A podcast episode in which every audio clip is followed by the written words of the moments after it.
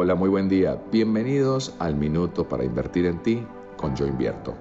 Yo soy Santi Fernández y esto es Vida Financiera. Hablando entonces de la inversión a través de las bolsas de valores, me refiero siempre a que compras acciones de empresas listadas en la bolsa de valores de tu preferencia. Bien puede ser en el país donde tú vivas o bien puede ser en otro país donde tengas acceso a una cuenta de inversión que te permite entonces invertir en esa bolsa de valores.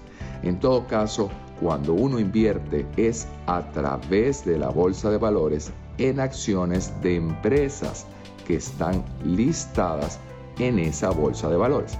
Por ello es tan importante entender que cuando uno invierte en bolsa no está invirtiendo en la bolsa, está invirtiendo en acciones de empresas que cotizan en la bolsa de valores.